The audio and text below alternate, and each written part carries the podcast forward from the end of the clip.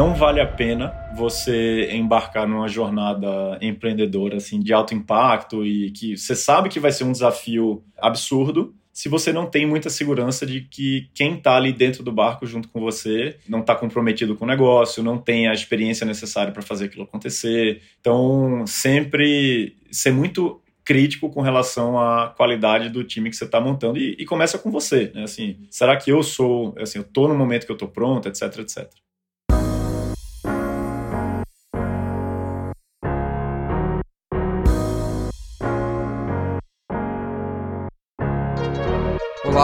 muito bem-vindo e muito bem-vindo ao Startup com VC. Startup com VC é o podcast no qual a gente sempre traz um empreendedor de uma startup de destaque para contar um pouco da história dele, da rotina dele, como ele começou a empresa, quais as principais dificuldades, as principais vitórias, as principais derrotas. A ideia aqui é dar um pouco de luz sobre o bastidor da execução das maiores startups do Brasil. Essa segunda temporada do Startup com VC, ela é focada no tema de vendas. Então, durante a conversa com o nosso convidado, a gente aborda um pouco a questão de máquina de vendas, canais de distribuição, como que a startup conseguiu os, primeiros leads, fechou as primeiras vendas, que a gente acha bacana explicar um pouquinho o começo da parte comercial também das empresas, como é que elas começaram a montar, porque toda startup tem que vender. Eu sou o Felipe Manzano, eu sou responsável pelo Equitas VC, que é um fundo de venture capital focado em startups early stage, e o nosso convidado de hoje é o Eduardo Campos, que é o CEO e cofundador da Yuka. A Yuka é uma empresa focada em co-living, ela compra é, e aluga grandes imóveis em, em escala, às vezes comprando até mesmo o prédio todo, disponibiliza essas unidades para pessoas que queiram morar perto do trabalho, perto de onde estudam. A ideia da Yuka é se adequar um pouco ao momento de vida das pessoas em que a posse do imóvel ela é menos importante e a comodidade, os serviços prestados, o fato de você morar perto do seu trabalho é muito valorizado. Na conversa então com o Eduardo, a gente passou por alguns pontos importantes do modelo de negócio da Yuka, além da história da empresa, né? Real estate, que é campo de atuação da empresa, exige bastante capital. Então a gente conversou sobre isso, como é que eles conseguiram levantar capital, estruturar e otimizar a questão de dinheiro para adquirir e reformar esses imóveis. A gente falou também bastante sobre o impacto na pandemia, como é que a pandemia afetou um business que é majoritariamente focado em fazer com que pessoas que não se conhecem, que elas morem juntas, né? E obviamente teve um impacto pela pandemia pandemia e como é que a empresa está passando por isso. Falamos sobre máquina de vendas, falamos sobre saúde mental, sobre motivação, sobre visão de longo prazo. Enfim, um papo super legal com um empreendedor que está trabalhando para mudar um pouco a interação das pessoas com a sua moradia. Está sendo bem sucedido. E aí aqui no papo de hoje ele mostra, ele conta como é que foi, como é que vem sendo essa história. Vamos pro papo. Fala Edu, prazer ter você aqui a gente hoje no Startup com VC. Prazer é meu, Mansano. Eu queria começar a nossa conversa te perguntando sobre essa questão de empreender. Você já empreendeu em alguns setores e tá há alguns anos, né, tocando empresa. Da onde veio a decisão de empreender em real estate? Como é que foi esse processo de começar a Yuka? Cara, antes de começar a Yuka, eu olhei para aqueles segmentos onde eu entendia que o Brasil tinha alguma deficiência, assim, muito clara, sabe? E acho que moradia é um bom exemplo disso aí, né? A gente tem déficit habitacional, tem muita gente morando mal. Quem pode pagar acaba pagando caro e recebe um produto que não é tão legal, principalmente em se tratando de aluguel. E aí eu entendi que assim, resolver esse problema de moradia era resolver um problema de vida, assim, financeiro, qualidade de vida, segurança, etc. Então foi grande parte do que motivou a criação da Yuka do ponto de vista assim do começo da empresa, né? Como é que foi esse início? Assim, teve um MVP, você teve um processo de validação da dor? E a outra pergunta é em relação a product market fit, assim, foi de primeira ou teve algum ou alguns pivôs durante esse processo até você encontrar a solução que mais encaixava em relação à dor que o mercado tinha? Cara, eu acho que quase nunca é assim 100% de primeira, né? Sempre tem algum ajuste fino para fazer. E eu acho que de forma geral empreendendo é muito importante e também investindo, né? É importante você saber que tipo de risco que, que você está correndo no final das contas. Então, tem alguns negócios que têm mais risco de mercado, tem outros que têm risco de produto, outros têm risco de execução, de funding, etc. No nosso caso, estava muito claro que existia uma demanda, eu diria até reprimida, para um produto de alta qualidade, de moradia, a um custo acessível. Né? Essa demanda estava lá, as pessoas moram em algum lugar, pode fazer um contraste disso aqui, por exemplo, com um patinete lá atrás. Né? Quando começaram as empresas de patinete, não estava claro se as pessoas queriam ou iriam andar de patinete para ir de ponto A a ponto B. Então tinha esse risco de adoção aí. Eu acho que no nosso caso tinha e ainda tem um risco de execução muito grande e tinha um risco de modelo de negócio barra economics do negócio. Então, quando a gente começou a companhia, o que a gente queria explorar e tentar validar estava mais associado a isso. Então, vou te dar um exemplo concreto do que eu quero dizer. Assim, no começo da Yuka, a gente alugava os apartamentos a longo prazo, fazia uma reforma, mobiliava e depois sublocava aqueles apartamentos em contratos mais flexíveis, sempre de long stay, né, é, de moradia tradicional. E a gente estava querendo entender se esse era um modelo de negócio que funcionava.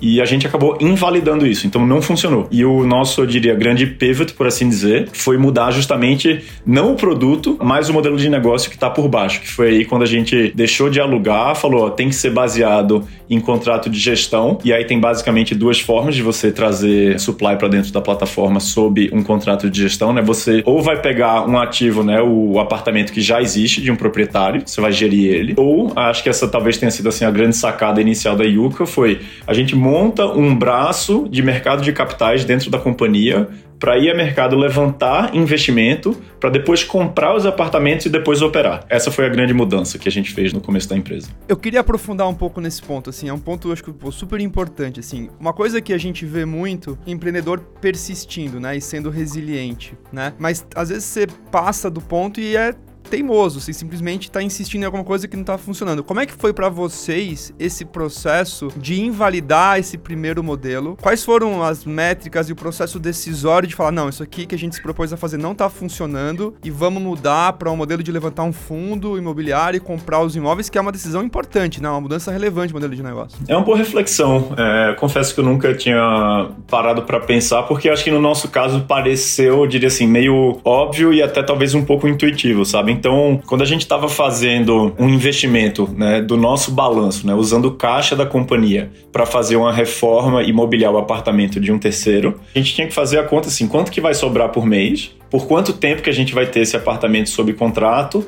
e qual que é o ROI, por assim dizer, né, daquele fluxo financeiro que vai vir vis-à-vis -vis o investimento que a gente fez no começo. Então, assim, foi muito simples, foi uma conta matemática, a gente via que o retorno não era bom o suficiente para a gente construir um business em cima dele. Foi válido para testar o produto, né, validar que tinha demanda, etc.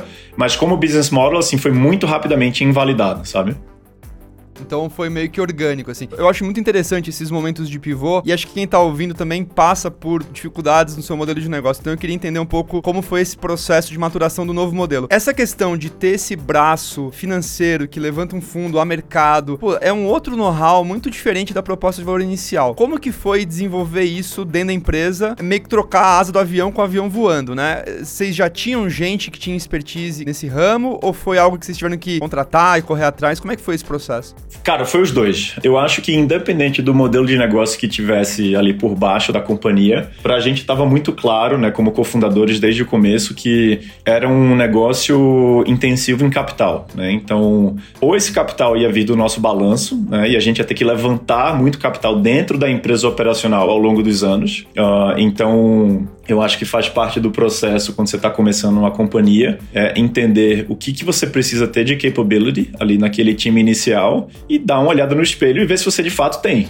né? Uh, então, o, o, Paulo e o Rafa, meus sócios, um deles veio de private equity, né, de seis anos no Pátria, então tinha um conhecimento bom, né, de mercado de capitais, etc. E o Rafa é, tinha começado em banco de investimento, tinha passado por private equity também e tinha trabalhado os últimos cinco anos na Starwood Capital, né, um fundo de investimento global de, de real estate. Então, eu diria que a gente, vamos dizer assim, estava se preparando para construir um business que era intensivo em capital. E aí, quando a gente falou, putz, esse capital não vai vir da empresa operacional, vai vir de uma outra empresa que a gente vai, seja constituir um fundo, seja montar uma própria separada. Eu acho que a gente já estava minimamente posicionado para fazer isso. Mas óbvio que a gente teve que aí também assim contratar gente, né? Enfim, para nos ajudar nessa frente aí.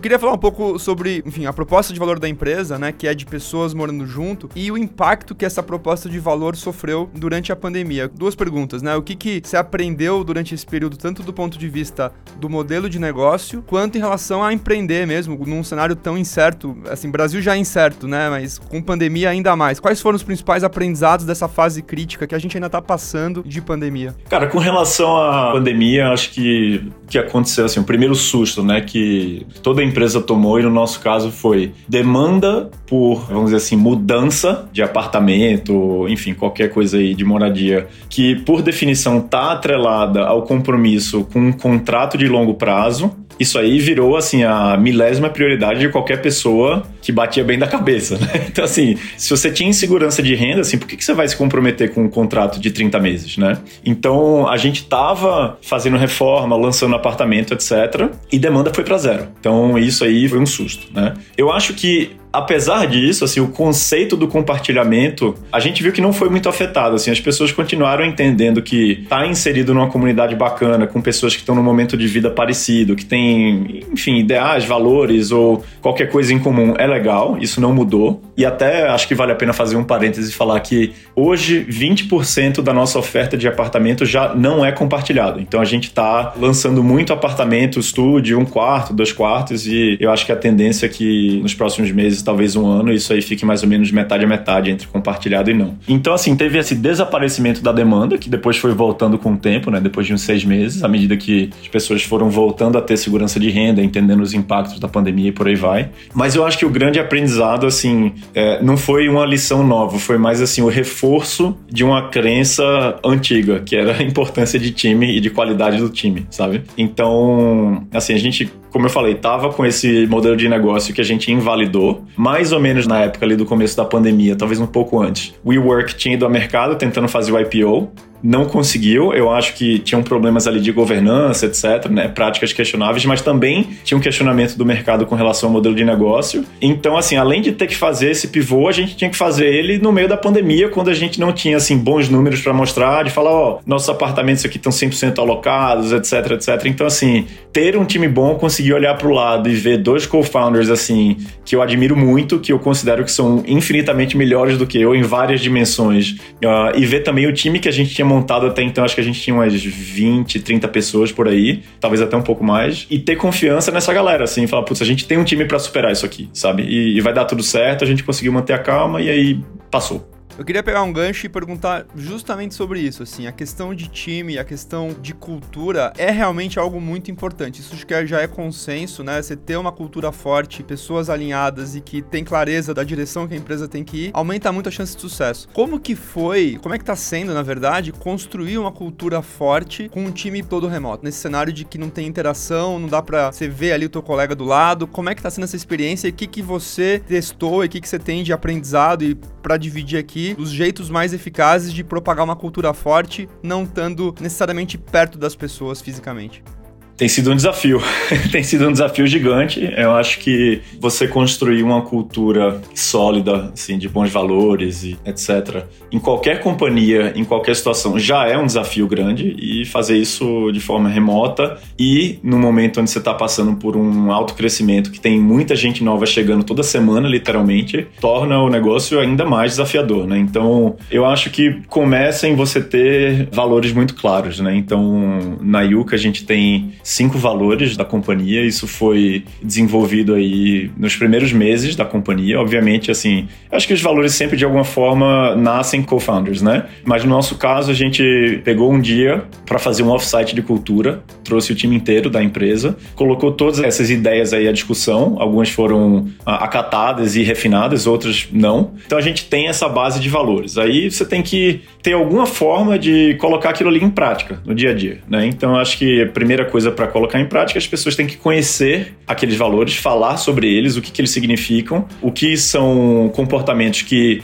reforçam eles, o que são comportamentos que vão de encontro e que a gente considera indesejáveis e por aí vai. Então, toda semana, na segunda-feira, a gente tem o onboarding para novos funcionários da companhia, né? Primeiro módulo desse onboarding, na verdade o onboarding dura a semana inteira, mas o primeiro módulo na segunda-feira é sobre valores e eu que faço. Então, assim, é um negócio que eu faço questão de, sabe, tirar uma hora, uma hora e meia do dia, sentar com a turma e falar, ó, esses aqui são os valores da companhia, a gente escolheu esses específicos por causa disso, disso, disso. A gente acredita que eles vão suportar o crescimento da companhia dessa forma e por aí vai. Depois a gente tem um all hands semanal, é normal no All Hands a gente voltar a falar de valores, fazer reconhecimento da equipe baseado nesses valores. Depois a gente tem um collab de cultura, que também é semanal, às vezes quinzenal, onde a gente basicamente convida o time a trazer qualquer assunto do dia a dia da companhia ou questões mais fundamentais que a gente entende que pode melhorar e a gente fala disso. Então, assim, é muito repetição, sabe? Eu nunca ouvi nenhum ou nenhuma founder falar para mim assim, ah, eu acho que eu tô me comunicando demais com o meu time e acho que as pessoas estão cansadas de ouvir eu falar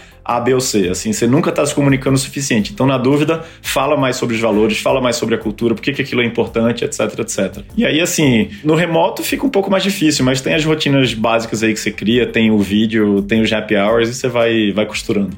Muito legal. É, comunicação realmente é um ponto chave mesmo, né? Ainda em time, você mencionou, você falou do Paulo e do Rafa, que você tem bastante admiração por eles. Eu queria te perguntar como você conheceu os teus co-founders, né? E como é que foi decidida entre vocês a decisão do que cada um faria é, dentro da empresa? A gente se conheceu através de um amigo em comum, que também está empreendendo em PropTech, inclusive, que é o Mate da Loft. Ah, quando o Paulo foi fazer o MBA dele, ele conheceu o Rafa. O Paulo foi fazer MBA é, em Wharton e o Rafa, na época, estava trabalhando em Nova York. Então, eles começaram a conversar e trocar ideias sobre PropTech, empreendedorismo, etc. E, e do meu lado, eu estava fechando um capítulo de empreender e tocar Parafuso, que foi minha primeira companhia. E depois que eu saí do dia a dia da companhia, eu também estava conversando um pouco com, com o Mate, com o Florian lá na Loft sobre PropTech, etc. E acabou que eles falaram, ó, a gente conheceu um cara recentemente, o Paulo, é, que tá com a ideia de fazer um negócio parecido com o que você tá falando, você deveria conhecer. E a princípio a gente ia competir, né? Assim, dois times separados. Uh, mas a gente se deu super bem, achou que, assim, os skill sets eram muito complementares entre eu, o Paulo e o Rafa, e aí já vem um pouco da tua próxima pergunta, né? Como que a gente decidiu como se dividir, etc. E a verdade é que, assim, essa divisão foi meio óbvia, vamos dizer assim, pra gente, sabe? Então, o Paulo trabalhou no Pátria, né? Passou seis anos lá. E o Pátria tem muito essa cultura de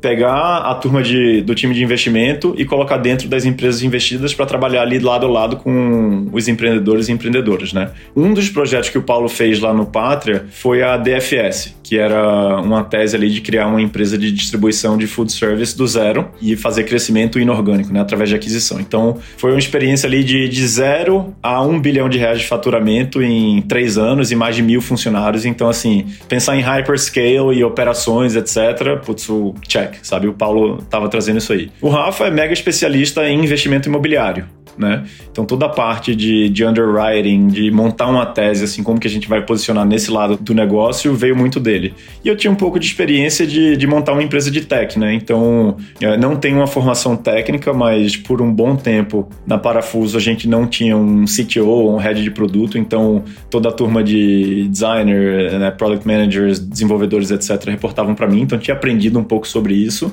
Parte de fundraising, relacionamento com VC também, né? Tinha um pouco disso. Então assim, ficou claro claro né, o como que a gente ia dividir aí as atribuições. Dentro desse ponto que você mencionou, de nenhum de vocês três tinha essa expertise técnica, é uma coisa muito comum esse déficit né, de pessoas com real conhecimento técnico, pessoas boas que consigam montar um stack bacana de tecnologia. Como é que vocês resolveram esse problema? Onde é que vocês encontraram as melhores pessoas? Quais foram os canais? No intuito de dividir com quem está escutando onde que elas podem também procurar bons desenvolvedores, dado que elas não sejam necessariamente de tecnologia e estejam empreendendo em startups de tecnologia. Como é que vocês resolveram esse problema? É um excelente ponto. A gente fala muito sobre isso dentro da Yuka, porque acaba que assim, você montar esse time inicial é um desafio, mas ele é um desafio constante, assim, durante o ciclo de vida inteiro da companhia, né? Assim, contratar dev é difícil. É, porque, infelizmente, aqui no Brasil, a gente forma poucas pessoas, né, para carreira de desenvolvimento. Então, é um tema que a gente discute bastante e pensa sempre assim: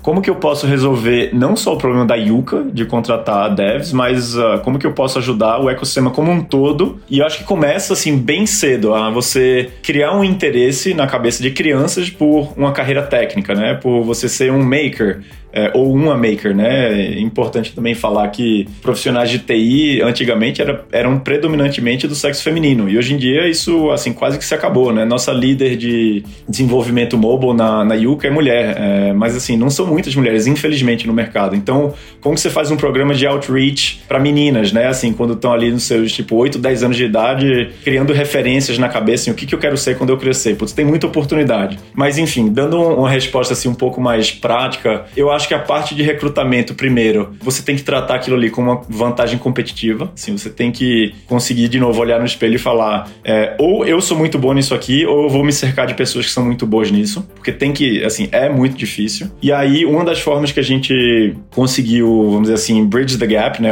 Trazer ajuda para dentro de casa foi através dos nossos investidores. Uh, e até puxando um pouco sardinha aqui para um deles específico, que é o OneVC. O Bruno Yoshimura, que é sócio lá, ele fez computação na USP, né? Então, assim, ele tem uma turma desde a época dele de faculdade, que ele é muito próximo até hoje. E o nosso head de desenvolvimento de software veio através dele, né? O Gustavo Neri foi colega dele de turma, foi assim super bem recomendado. Então foi por aí que a gente trouxe o, o nosso head de desenvolvimento. Em várias ocasiões onde a gente precisou fazer é, key hires, a gente pegou o telefone, ligou para os investidores e falou: Ó, estamos precisando de fechar essa vaga aqui. Vocês não têm alguém para indicar, sabe? Às vezes foi Monax, às vezes foi UniVC, às vezes foram outros, mas esse é sempre um bom canal. Queria puxar um ponto em relação a essa questão que você mencionou dos investidores, além da questão financeira óbvia, né, de injetar capital na empresa, em que mais que eles estão ajudando? Você já mencionou essa questão de hiring, né? Tem outras coisas também que eles ajudam no dia a dia? Como é que é a tua interação com eles? Como é que você montou teu cap table também? Você chegou a pensar estrategicamente experiências complementares que eles já tinham, poderiam ajudar a Yuka? Como é que foi um pouco esse processo de fundraising e de montar o cap table da empresa? Eu acho que tem primeiro uma consideração assim, quando você está conversando com investidores, assim, tem é, um pouco de como que o fundo procura se posicionar e o que, que ele tenta comunicar que é o valor agregado dele, além da grana, e tem o que acontece depois do investimento na prática, né? Então, acho que o primeiro ponto, assim, para quem está empreendendo, passando por processo de fundraising, é tem que fazer checagem de referência dos dois lados. Se o VC vai fazer checagem de referência sobre aquele time que ele está pensando em investir, você tem que fazer checagem de referência sobre o VC também e ver assim o que, que é trabalhar com ele na prática. Então a gente fez isso, fez esse processo, assim a gente estava numa situação assim, vamos dizer, super privilegiada de poder escolher com quem a gente queria trabalhar quando a gente fez a primeira rodada de investimento da Yuka. E a gente tentou fazer um mix assim de investidores que eram super táticos, outros que eram assim mais estratégicos, mas que tinham uma puta marca e reputação, etc., que podiam ajudar com validação de mercado. Quando a gente vai falar com um parceiro, falar, ah, sua empresa é investida de tal fundo, isso sempre ajuda. E também tentou trazer uma questão geográfica, né? Assim, investidores de Brasil e investidores mais com uma visão global que poderiam trazer um pouco da cultura do Vale, um pouco da visão de Ásia, etc. Então a gente montou dessa forma. E aí no final, o investidor líder da nossa primeira rodada foi a Monax, né, que tem sido assim super apoiador da nossa tese. A gente teve participação da OneVC, onde inclusive eu sou sócio, né, então é importante falar aqui o, o disclaimer. E eles eu acho que tem sido essa peça assim bem tática de ajudar com hiring. Putz, assim, vamos fazer a primeira configuração da conta do AdWords antes da gente ter uma pessoa dedicada no marketing para isso aí, assim, esse tipo de coisa. E aí da visão mais Ásia, a gente tem o Saurabh Gupta, que é um sócio da DST, e tem o Hans Tang da GGV, né, que é um fundo chinês. E aí tem Montage Ventures e o Barry Sternlich, que é o fundador da Starwood Capital, né, que são mais aí US. É, então foi meio que essa composição aí que a gente procurou fazer.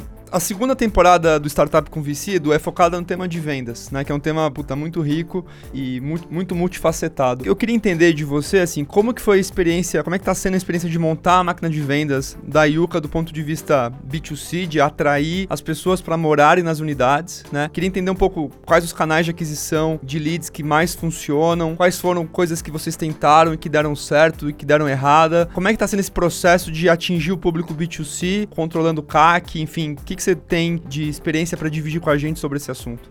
Boa pergunta. Cara, eu gosto muito de um framework assim que eu sempre escuto do Edson Rigonati lá da Stella, né, que é um cara que eu admiro bastante. O Edson é um grande estudioso aí da teoria de startups e VC, etc. E ele sempre fala da importância de você ter assim, um, no começo, um único produto para uma única persona, uh, com um único canal de distribuição e talvez eu esteja fazendo uma simplificação assim grosseira do, do framework dele, peço até desculpa se for o caso, mas é, eu sempre interpreto isso assim como foco, assim, vamos tentar validar uma coisa por vez, né? Então, pode entender que a Yuka de alguma forma é um marketplace, a gente tem que ter uma máquina de venda que funcione para aquisição de supply e eu tenho que ter uma máquina de venda que funcione também para aquisição de demanda, né? De um lado apartamento, do outro inquilino. Então, do lado da aquisição do supply do apartamento, a gente começou uma estratégia assim, eu diria de varejo, né? De montar um time de pessoas que iam fazer relacionamento com corretores, com imobiliárias é, e literalmente na rua assim falar com o porteiro no prédio para tentar ir pegando assim unidade por unidade para a gente ver se esse negócio funcionava. E funcionou, como se fosse um mix de inside sales com field sales. Então tem muito trabalho de telefone, mas tem também trabalho de é, pé na calçada ali visitando apartamento, etc. E isso nos levou ali nos primeiros seis, nove meses da companhia. Depois, quando veio essa fase aí mais de mercado de capitais, etc., e começou a mudar um pouco a, a estratégia, mas assim, o core eu diria que não mudou. Aí depois veio um canal B2B, né, de fazer parceria com incorporadoras ou outros grandes, vamos dizer assim, asset owners, né, dono de, de ativo imobiliário residencial, para a gente fazer parceria e colocar para dentro volumes maiores, então por isso que a gente fala B2B ou atacado, etc, e fazer a gestão desses ativos. Isso tem funcionado também. Tem uma diferença muito grande porque o ciclo de venda assim é muito mais longo, né? Num lado, talvez assim, em 30 dias eu tenha um negócio fechado entre primeiro contato, negociação e fechar, enfim, um CCV, né, compromisso de compra e venda. E no B2B, assim, é mais tipo seis, às vezes 12 meses, né? Para você sentar com o incorporador, comunicar bem o que é o teu modelo, se mostrar uma empresa não só idônea, mas assim com potencial de execução, reputação boa, etc. Identificar um primeiro projeto, fazer conta, negociar, né? Um contrato que é um pouco mais parrudo do que a aquisição de um único apartamento e por aí vai. Assim, de forma bem resumida, do lado da, da aquisição de supply são esses dois canais, assim, um de varejo e um mais de atacado. E aí, no lado da demanda, eu acho que primeiro a gente começou apostando muito fortemente assim criação de marca sabe? Assim acho que o forma de colocar isso assim numa frase foi se o consumidor não entender por que, que a Yuka é diferente a gente não tem um negócio. É, a gente tem que posicionar assim o que, que a gente acredita que está errado no mercado e, de certa forma, até assim, na cidade e no mundo, que é essa questão de por que, que as pessoas moram tão mal numa cidade como São Paulo, sabe? E a Yuka existe para resolver isso aí, trabalhando em cima da questão de acessibilidade financeira, né? Da questão de flexibilidade, de, assim, não tem por que você amarrar a pessoa num contrato tão longo de 30 meses, assim, dá uma flexibilidade, tira um pouco da fricção, né? Assim, já faz a reforma, já faz a mobília, coloca o serviço lá dentro e tenta ser eficiente para você poder repassar um preço que a pessoa possa possa pagar. Então, assim, tudo isso tinha que estar muito bem comunicado. Então, essa aposta se provou acertada. Assim, acho que o público geral entendeu o que a gente queria fazer, o tipo de mudança que a gente queria promover, e aí começou o boca a boca. Então, hoje, é, mais de 25% da nossa aquisição de novos inquilinos vem através do orgânico do boca a boca do Member Get Member, que a gente chama, né? E em momentos diferentes, isso já foi incentivado financeiramente e não foi. E não teve tanta mudança, tá? Assim, sempre foi um negócio que aconteceu de qualquer forma. Para complementar isso aí, a gente fez ah, um trabalho e é constante, né, de SEO. Eu acho que qualquer empresa que se propõe a vender qualquer coisa online hoje tem que ter um capability forte de SEO, né, forma de você trazer tráfego orgânico para o site. E o nosso canal principal hoje é social, tanto orgânico quanto pago, tá? Então, eu diria que 50% mais ou menos da nossa demanda vem disso aí, então a gente gasta bastante tempo em social, Facebook, Instagram, etc. Assim, acho que usual suspects, né? E é isso aí. Eu queria pegar um ponto que você falou, Edu, da questão da diferenciação, essa questão que você mencionou de transmitir com clareza em que, que vocês acreditam. Esse mercado, qual que é a tua visão, assim? O mercado, ele é enorme. As pessoas, como você falou no começo, elas têm que morar em algum lugar, né? Mas tem várias empresas que estão atacando esse problema e tem soluções mais tradicionais também, de, de co-living, enfim, e, e o mercado de locação usual. Qual que é a estratégia de diferenciação? É insistir, de fato, uma diferenciação clara ou é diferente? O mercado é tão grande que tem espaço para todo mundo. Como é que você vê essa questão? Eu acho que é um pouco dos dois. Assim, é, a gente tem a vantagem, por assim dizer, de estar tá num mercado que é tão grande que ele vai sem dúvida ter espaço para várias empresas. Assim, é o caso nos Estados Unidos, é o caso na Ásia. Então não vejo por que ser tão diferente aqui. Mas ainda assim é super importante você ser reconhecido por alguma coisa que você se propõe a fazer muito bem, né? E ter uma diferenciação. Isso é importante de qualquer forma. Então eu acho que dá para você fatiar o mercado, por exemplo, por segmento ali de preço do produto e, consequentemente, de renda. Né? Então, você tem algumas empresas que estão trabalhando ali no altíssimo padrão, que é o prédio uh, na Faria Lima, por exemplo. Cara, tem um público para isso, tem empresa que está tá atacando. Você tem outras empresas que estão mais focadas no modelo de short stay, por exemplo, né, do aluguel de curta temporada. É, esse já eu diria que assim é fundamentalmente diferente do que a gente se propõe a fazer, porque não é um produto de moradia. O que, que a gente quer fazer e onde que a gente quer estar tá, assim focado e como que a gente quer ser conhecido? A gente quer ser conhecido como uma empresa que está democratizando efetivamente a moradia. O que, que eu quero dizer com isso? Assim, é trabalhando em qualidade versus custo. Assim, eu quero dar alta qualidade e custo baixo. Eu quero que todo mundo possa sair de uma situação de moradia que não está legal e vir para uma região mais central da cidade, pagar um valor que cabe no bolso, seja para um apartamento compartilhado, se você está num momento de vida mais ali, sei lá, jovem profissional, por assim dizer, ou seja um apartamento individual, se você já tem mais alguns anos de experiência, um pouco mais de renda, ou até no limite um apartamento para sua família. Mas assim, é preço, assim, o problema das pessoas aqui no Brasil, como um país emergente, uma economia em desenvolvimento, é você ter um descasamento muito grande de renda vis-à-vis custo de moradia. E é aí que a gente quer trabalhar, sabe? Assim, é trazer o acesso para quem ainda não tem. Perfeito. Eu queria perguntar sobre a questão de expansão geográfica. Hoje a empresa está focando em São Paulo. Você já tem planos de expandir para outras cidades ou tem muita vantagem de você aumentar a penetração no mercado em uma mesma cidade, mais fácil, a logística, enfim? Como é que você vê essa questão e quais são os planos de expansão para os próximos anos da empresa? Eu acho que tem vantagens claras assim da gente ficar um pouco mais focado agora em São Paulo do que sair fazendo uma expansão geográfica, né? Assim, você tem network effects dentro da cidade. Eu vou te dar um exemplo. Então, assim, bom, uma das coisas que a gente usa como, vamos dizer assim, um chamariz, né? É, tenta morar perto do trabalho. Assim, tudo bem que Pontualmente agora tem muita empresa fazendo trabalho remoto, etc. Mas em algum momento isso tende a voltar, grande parte da população vai voltar a trabalhar no escritório. Então, assim, você tem um bump de qualidade de vida muito grande quando você consegue caminhar ou pegar uma bike e ir pedalando pro escritório. Acho que é fato, todo mundo reconhece isso. O que, que acontece se você muda de emprego? Cara, muda de apartamento, né? Vai para outro bairro. Então, assim, se eu tenho mais densidade dentro de uma cidade, eu consigo fazer essa mudança de uma forma totalmente seamless para o meu inquilino.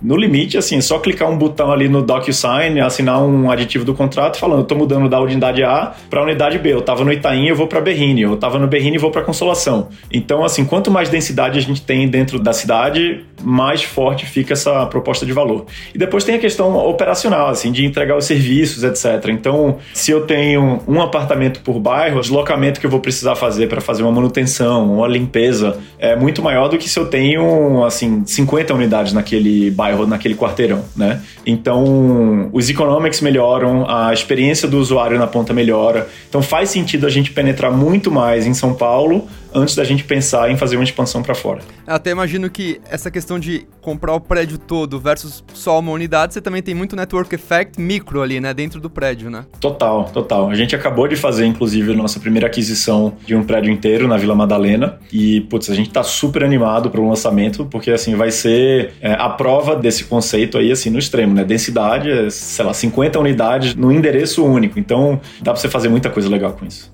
Eu queria entrar num ponto que é sobre o processo de empreender, assim. É um processo super incerto, né? Eu queria olhar do lado de estabilidade emocional, de saúde mental, né? Você tá tocando uma startup, CEO da empresa, responsabilidade com o cliente, com o investidor, com os teus sócios, né? É uma pressão muito alta e tem muitos altos e baixos. Como que para você você faz essa gestão de manter a tua estabilidade? Quais são os rituais que para você funcionam e te mantêm operacional mesmo quando as coisas estão indo mal e depois quando elas vão bem? O que, que te mantém ali funcional o tempo todo? Excelente pergunta.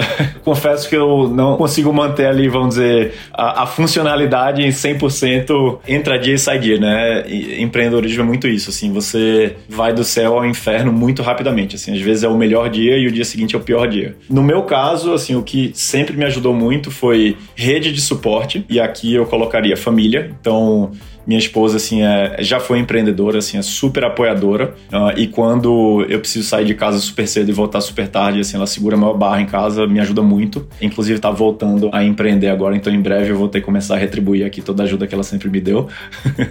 eu incluiria na rede também de suporte outros empreendedores, de preferência, eu acho que aqueles que estão um, dois, três anos na frente, assim, que já passaram pelo que você tá passando agora e conseguem falar, assim, ó, vai por aqui, vai por ali, fica tranquilo que isso daqui a seis meses vai estar resolvido e por aí vai vai. E eu acho que fora dessa rede, você tem que ter alguma outra atividade que te permita desligar a cabeça do trabalho e focar em outra coisa, nem que seja meia hora por dia, sabe? Assim, às vezes é exercício, né? Assim, eu adoro correr. É, às vezes é um hobby, sei lá, montar um quebra-cabeça pode ser uma coisa boba. Às vezes é uma leitura. Às vezes é tomar uma cerveja, sabe? Assim, you never know. Mas eu acho que tem que ter alguma coisa para uh, ah, desligar um pouco. Válvula de escape, né? É, exato.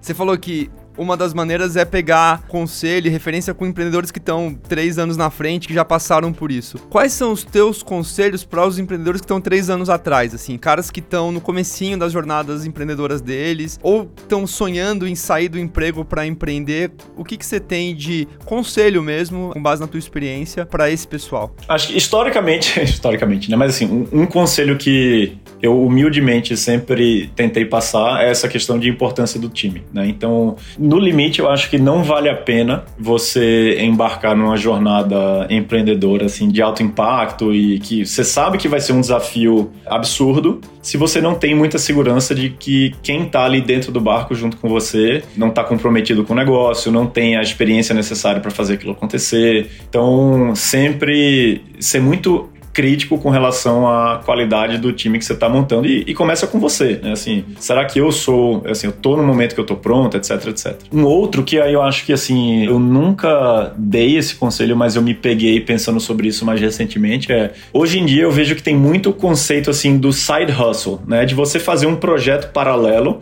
Então, assim, antes de você pedir demissão do, do seu emprego, tem ferramenta hoje no code, né? Que você consegue construir um site ou uma aplicação inteira sem precisar ser um desenvolvedor sem entender de código, né, de programação. Cara, tenta colocar um site no ar, tenta programar uma campanha de marketing, fazer aquisição de um usuário para qualquer produto, assim, e entender se aquele tipo de desafio te interessa, é, se você vê que, ainda que interesse, tem uma intersecção ali entre o que interessa que você faz minimamente bem, é, tem tantas formas hoje em dia, acho que, de você, assim, testar um pouco a água antes de pular de cabeça, sabe? Querendo ou não, assim, não é trivial você abandonar uma carreira num banco, numa McKinsey, onde quer que seja que você está trabalhando para fazer uma startup, né? Então, isso eu tenho pensado muito e eu acho que no final das contas é, é muito bom que a gente está vivendo esse momento onde você tem esse tanto de é, ferramenta no code, onde você consegue testar as coisas assim com, por, sei lá, 500 reais você testa um monte de coisa. Assim, você compra um domínio, faz um hosting, monta uma aplicaçãozinha, coloca 100 reais no Google e vê o que, que dá. Não, maravilha. Nessa parte final do nosso papo aqui hoje, Edu, tem algumas perguntas curtas para entender um pouco mais as tuas referências culturais, enfim, entender um pouco os principais pontos de formação da tua, eh, enfim, da pessoa que você é hoje como empreendedor. Primeira pergunta é qual foi o livro mais importante da tua vida? Eu não sou muito assim de ter favoritos, né? Então, eu não conseguiria te falar um livro específico, mas assim, eu acho que tem algumas ideias que me impactaram muito ao longo da vida. Então, não tenho vergonha de reconhecer que eu tenho um lado nerd muito forte que eu adoro, por exemplo, física teórica. Então, quando eu comecei a ler sobre física teórica e cosmologia, comecei a me interessar muito sobre, por exemplo, a estrutura do universo, a natureza da nossa realidade, né? Então, são coisas que eu me pego pensando muito, assim, um, ah, se eu puder citar um livro específico, é, tem um livro do Sean Carroll, que é um cara formado em astrofísica e é professor hoje em dia da Caltech, eu acho que ele é formado em Harvard, se eu, se eu não me engano, chamado The Big Picture. Então, é, assim, um negócio meio filosófico, viajado, mas que eu adoro. E, e eu acho que eu encaixaria nesse bucket, assim, da, da minha válvula de escape, sabe? É quando eu gosto de desligar e pensar sobre uma coisa totalmente diferente, é, é para lá que eu vou. Uh, eu também gosto de muita coisa ligada à ciência e de você ter um pensamento crítico sobre o mundo e olhar muito para dados, etc. Então aqui tem um livro que me impactou muito, que é o Whole Earth Discipline, do Stuart Brand. É, o Stuart Brand é ali dos anos 60, 70, então era hippie, muito ligado ao movimento de ambientalistas, etc. E ele veio a abraçar causas como, por exemplo, energia nuclear, como sendo uma coisa verde e super positiva para o mundo, ou engenharia genética de alimentos, etc. Então, não porque ele acordou um dia e mudou de ideia, mas porque ele foi olhar para a ciência, para os dados, etc. Então, esse foi um livro também que me impactou muito, assim, de manter sempre a cabeça aberta, inclusive até fazendo um gancho com um dos valores da Yuka, é be open, humble and curious, né? Então, assim, não, não tem verdade absoluta, acho que você tem que estar sempre aberto a, a mudar de ideia em qualquer momento, se você é apresentado com dados e evidências ali que, enfim, te forcem a, a mudar a opinião. Muito legal. Você tá lendo algum livro agora? Cara, eu tô, eu tô relendo o High Output Management do, do Andy Grove, né? Que é um desses livros que é, tem grandes insights, assim, super macro, mas também consegue ser super tático e ajudar muito no dia a dia sobre como você navegar situações difíceis dentro da companhia e da construção dela à medida que você escala, né? Então, eu li ele pela primeira vez alguns anos atrás e sempre volto assim para passagens específicas dependendo do que eu esteja enfrentando ali naquele dia, mas agora eu tô relendo ele de fato de cabo a rabo. Quem que foi a pessoa que mais te influenciou profissionalmente?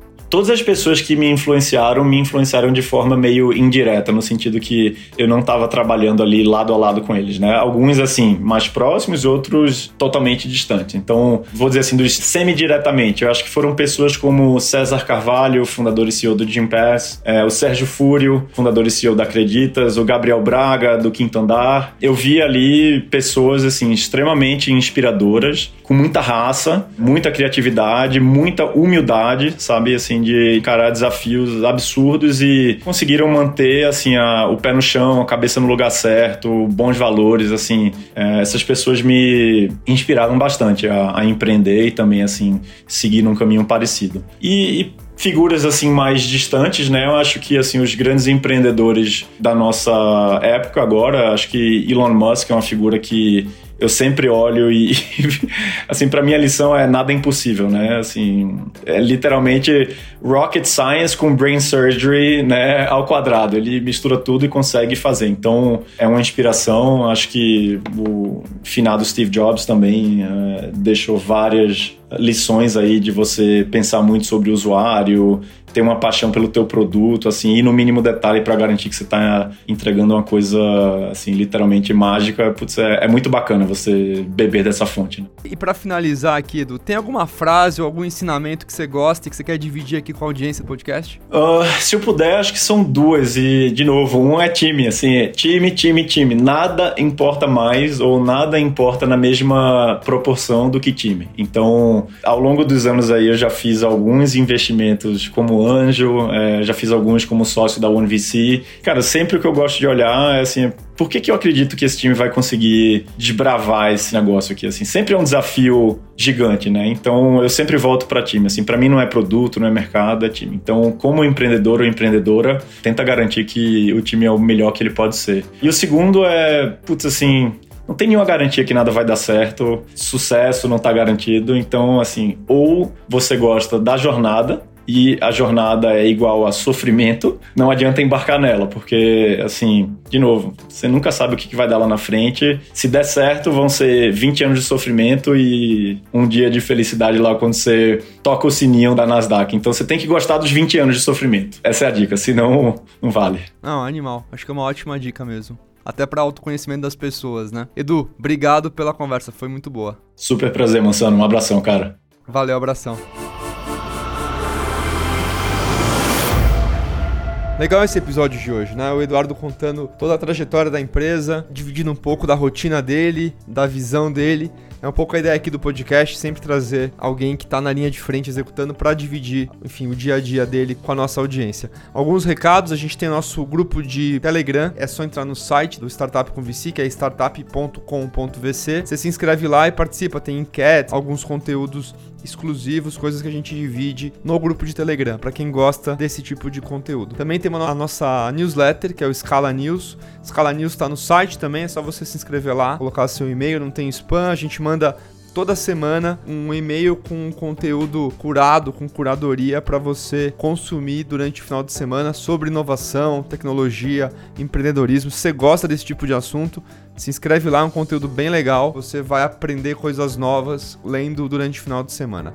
É isso, obrigado pela sua audiência e a gente se vê na terça-feira que vem com mais um episódio do Startup com VC. Um abraço.